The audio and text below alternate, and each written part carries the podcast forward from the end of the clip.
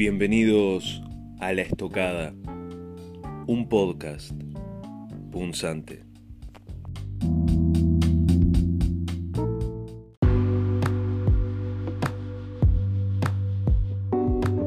La Corte Suprema de Estados Unidos anuló este viernes la histórica sentencia conocida como Roe vs. Wade, que desde 1973 garantizaba el derecho al aborto en el país.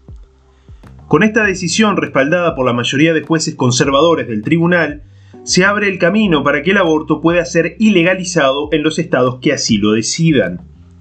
El presidente Joe Biden, en un discurso pronunciado el mismo día viernes, criticó con dureza la decisión que calificó como, abro comillas, la materialización de una ideología extrema y un trágico error de la Corte Suprema, cierro comillas. Continuó afirmando que hoy es un día triste para el país, pero no significa que la lucha haya terminado. También aseguró que, abro comillas, ahora la salud y la vida de las mujeres en este país están en riesgo, y prometió que su gobierno defenderá el derecho de las estadounidenses a cruzar las fronteras estatales para abortar. Se espera que aproximadamente la mitad de los estados en el país introduzcan nuevas restricciones o prohibiciones. Missouri se autoproclamó como el primer estado en prohibir el aborto inmediatamente después de la decisión del alto tribunal según anunció su fiscal general, el republicano Eric Schmidt. Y le siguió Texas, tal como también expresó su fiscal general Ken Paxton, del mismo partido. Ambos estados han implementado las nuevas restricciones por medio de leyes desencadenantes, también conocidas como de activación o gatillo, diseñadas para entrar en vigencia automáticamente o mediante una acción estatal rápida una vez eliminada la protección constitucional. Se prevé además que otros 11 estados implementen con rapidez nuevas restricciones, ya que 11 más tienen leyes listas para entrar en vigor.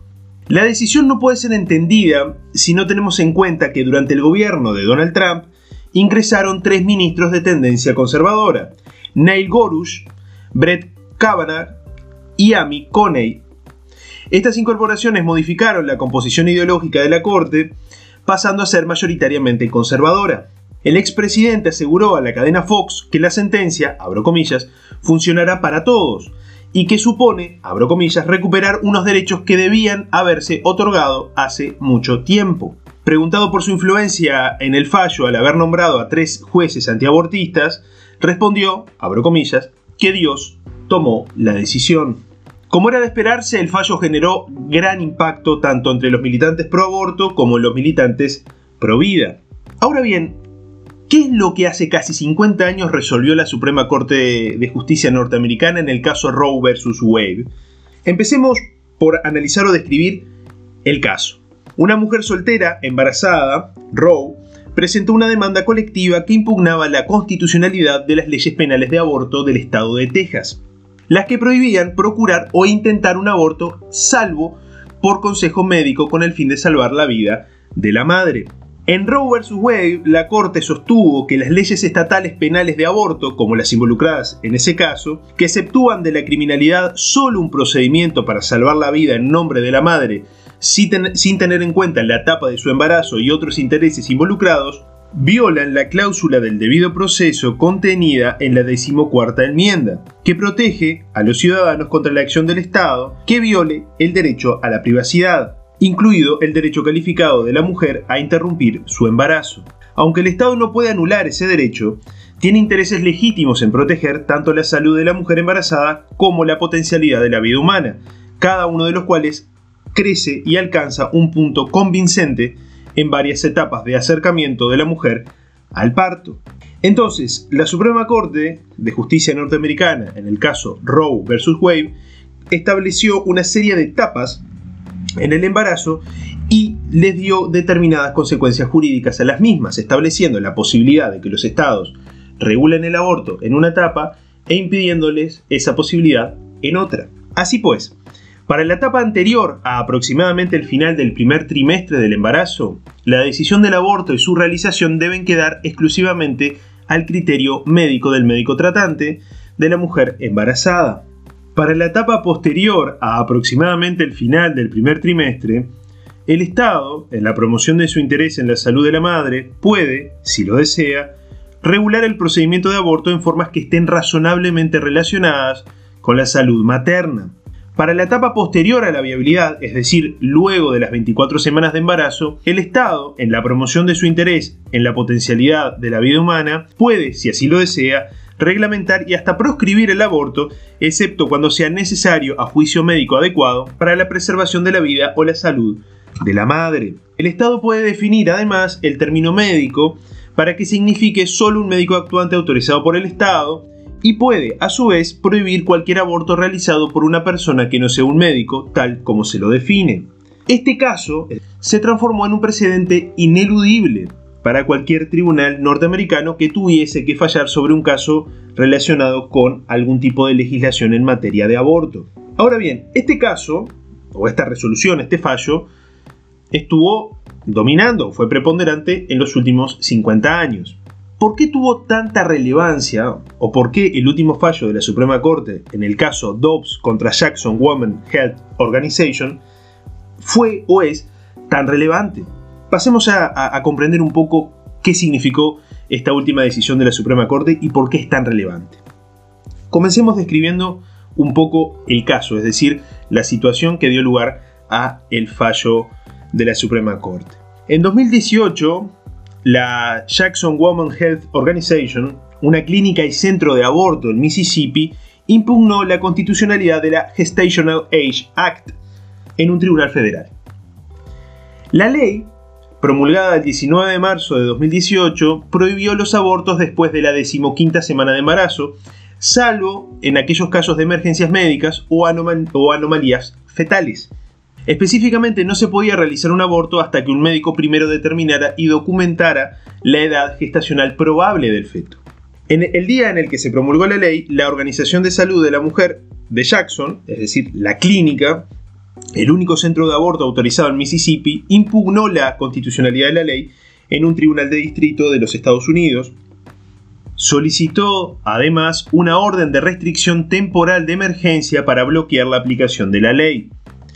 El Tribunal de Distrito de Estados Unidos, para el Distrito Sur de Mississippi, concedió la solicitud y concluyó que el precedente de la Corte Suprema de Estados Unidos, básicamente el caso Roe versus Wade, no permitía que los estados prohibieran los abortos antes de las 24 semanas de embarazo cuando el feto se vuelve viable. El Distrito Sur de Mississippi otorgó un juicio sumario a favor de la, clínica, sosteniendo que la ley era inconstitucional porque la viabilidad marca el punto más temprano en el que el interés del Estado en la vida fetal es constitucionalmente adecuado para justificar una prohibición legislativa de los abortos no terapéuticos. El Tribunal de Distrito otorgó medidas cautelares permanentes, invalidando la ley.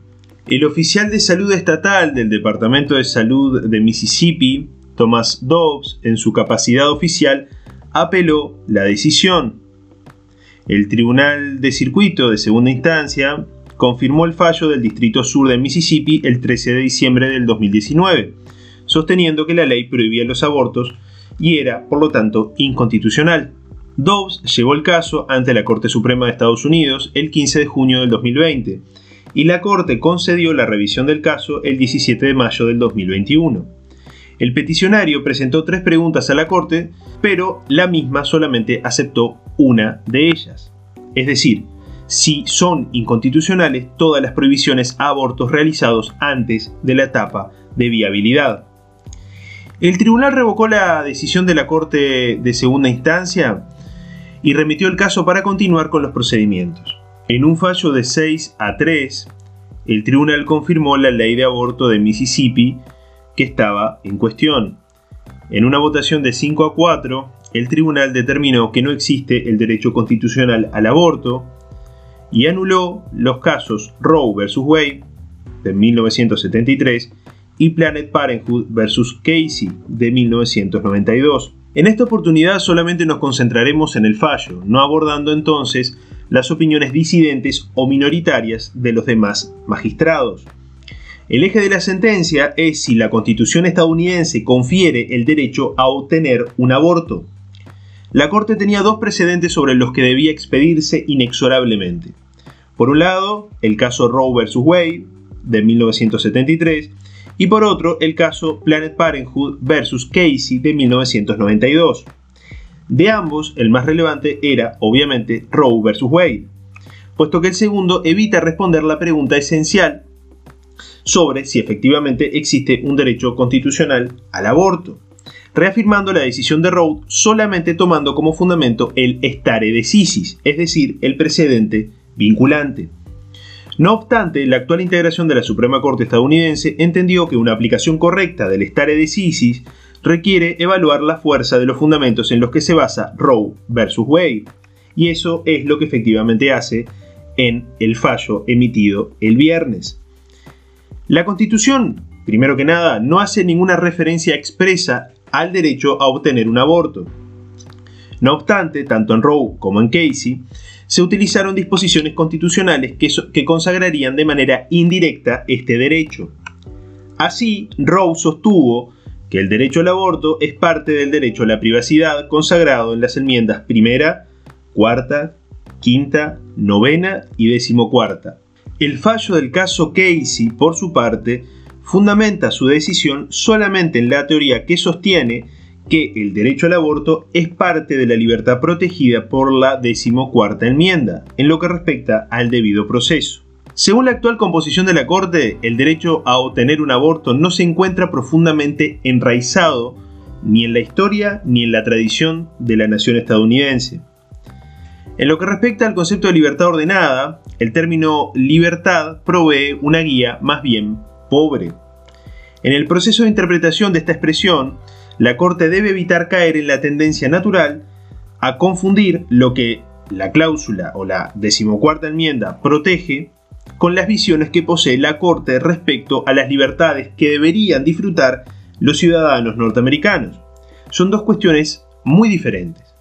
Una cosa es lo que sostiene la Constitución o, los derechos que la Constitución expresa y específicamente contiene o consagra, y otra cosa muy diferente son los derechos que la Corte entiende que deberían tener los estadounidenses no se puede pretender constitucionalizar aspiraciones o deseos de los magistrados.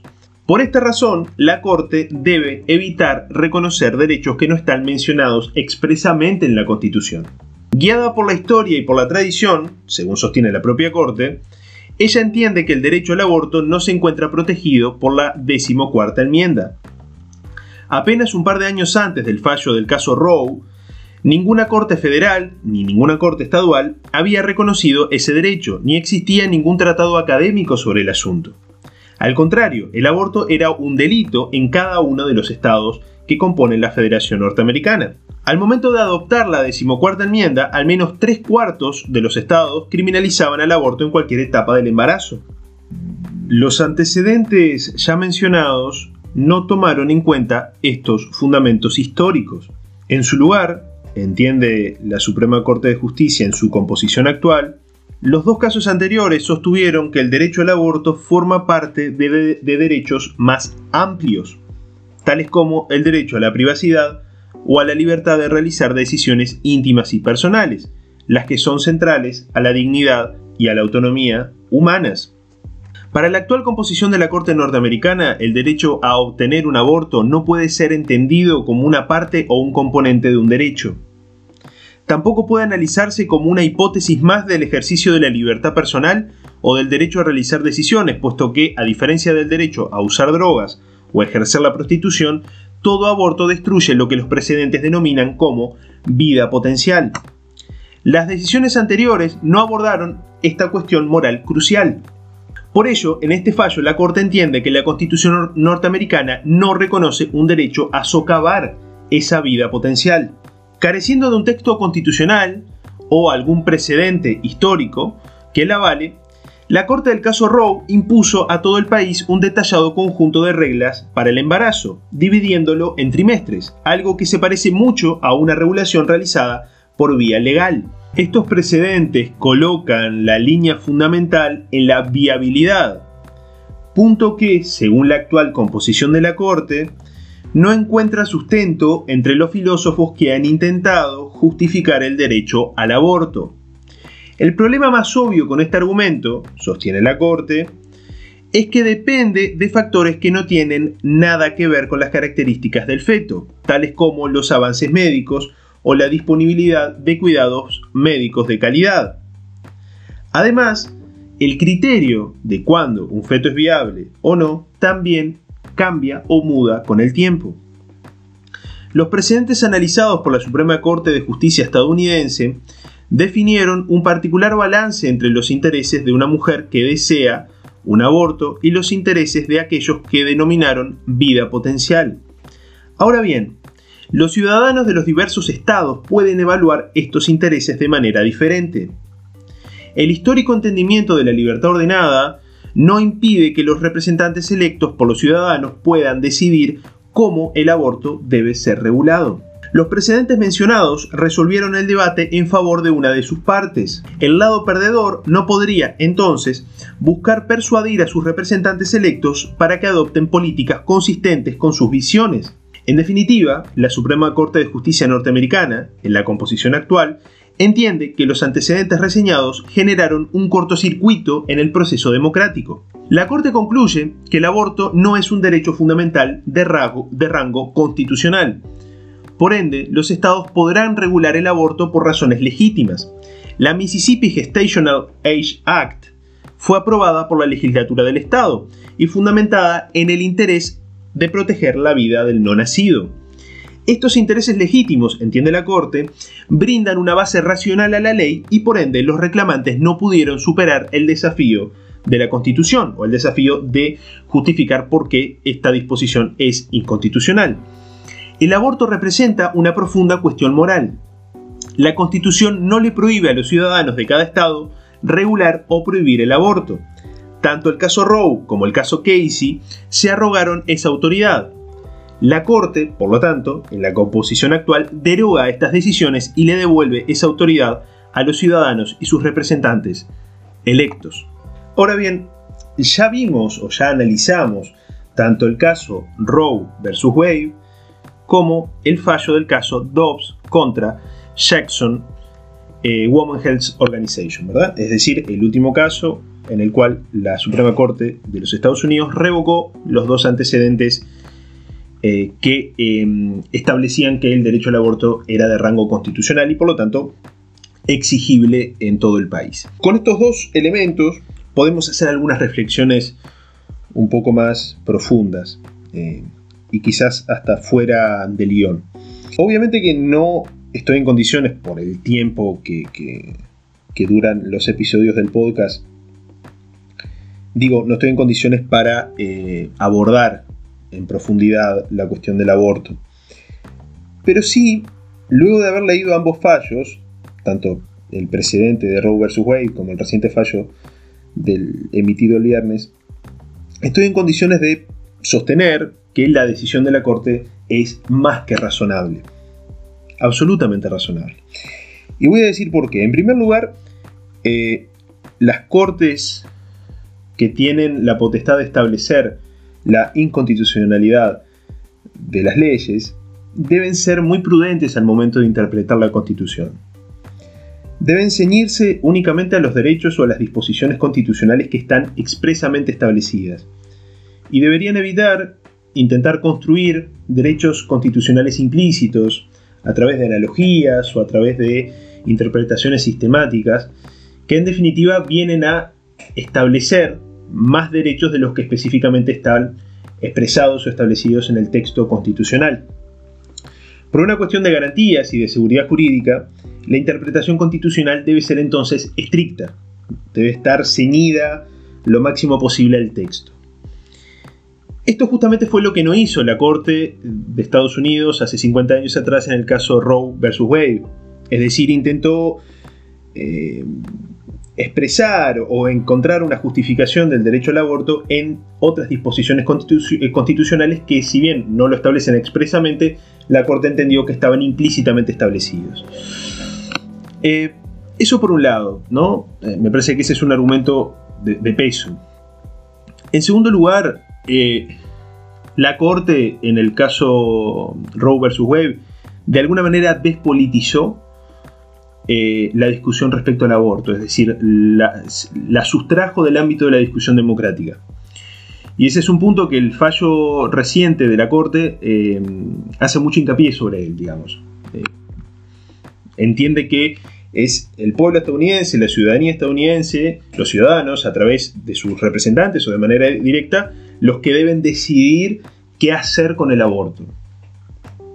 Entonces la Corte, en su actual composición, creo que con un criterio acertado y con un criterio de prudencia democrática, digamos, decide, digamos, eh, no arrogarse la autoridad de eh, decidir o la autoridad para decidir eh, qué hacer con el aborto, digamos. ¿no? Entonces se entiende que es una materia estrictamente democrática, estrictamente legal, y serán las legislaciones de cada uno de los estados este, los que deberán tomar eh, las opciones o las decisiones que entiendan convenientes en función a este espinoso tema. Y sobre este último punto quiero, digamos, hacer hincapié en una cuestión no menor y que la Corte en el reciente fallo eh, menciona, digamos, que es el carácter eh, moralmente complejo del aborto.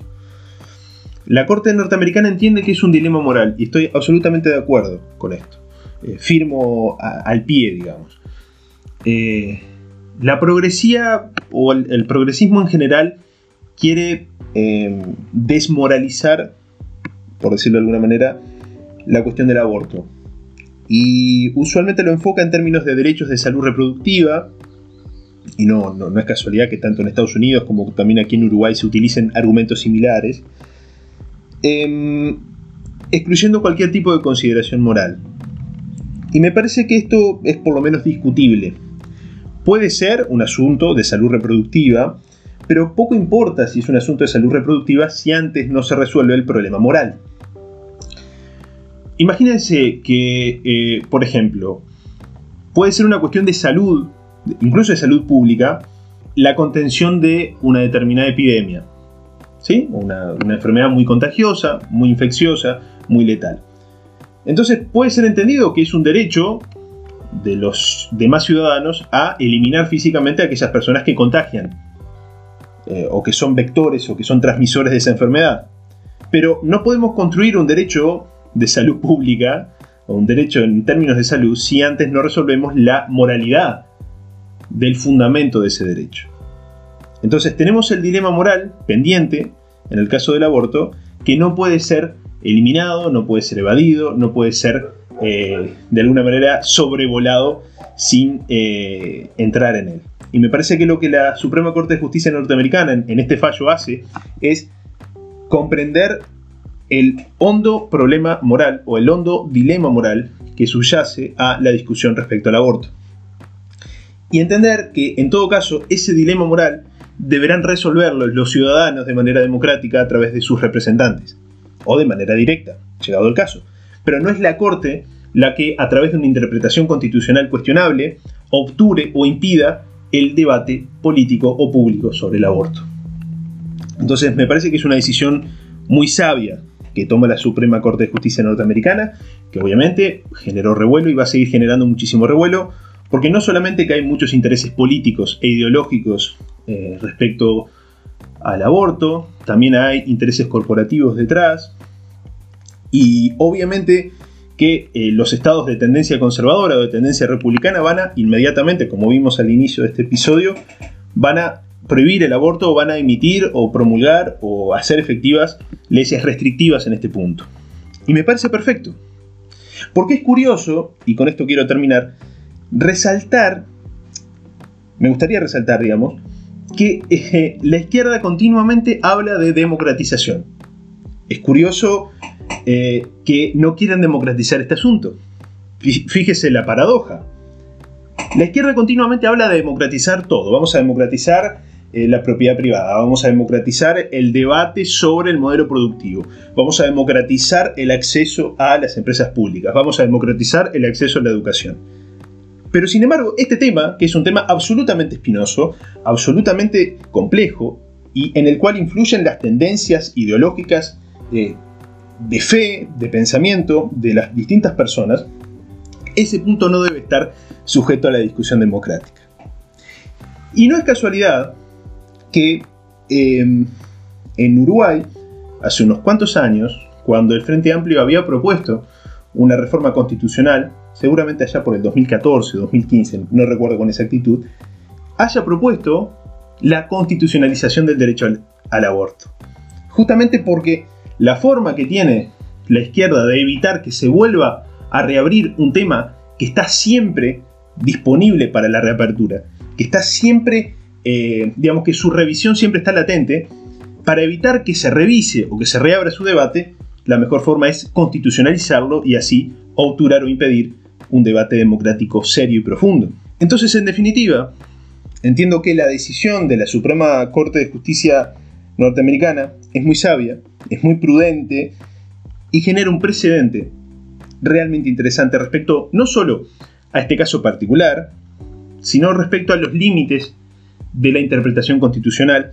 Y me parece que ese es un tema absolutamente trascendente y que debería en definitiva ser eh, seguido también por eh, las cortes o, los organismos de interpretación constitucional en nuestro país, la Suprema Corte de Justicia, que tengan competencia en materia de, interpretación de la Carta Magna.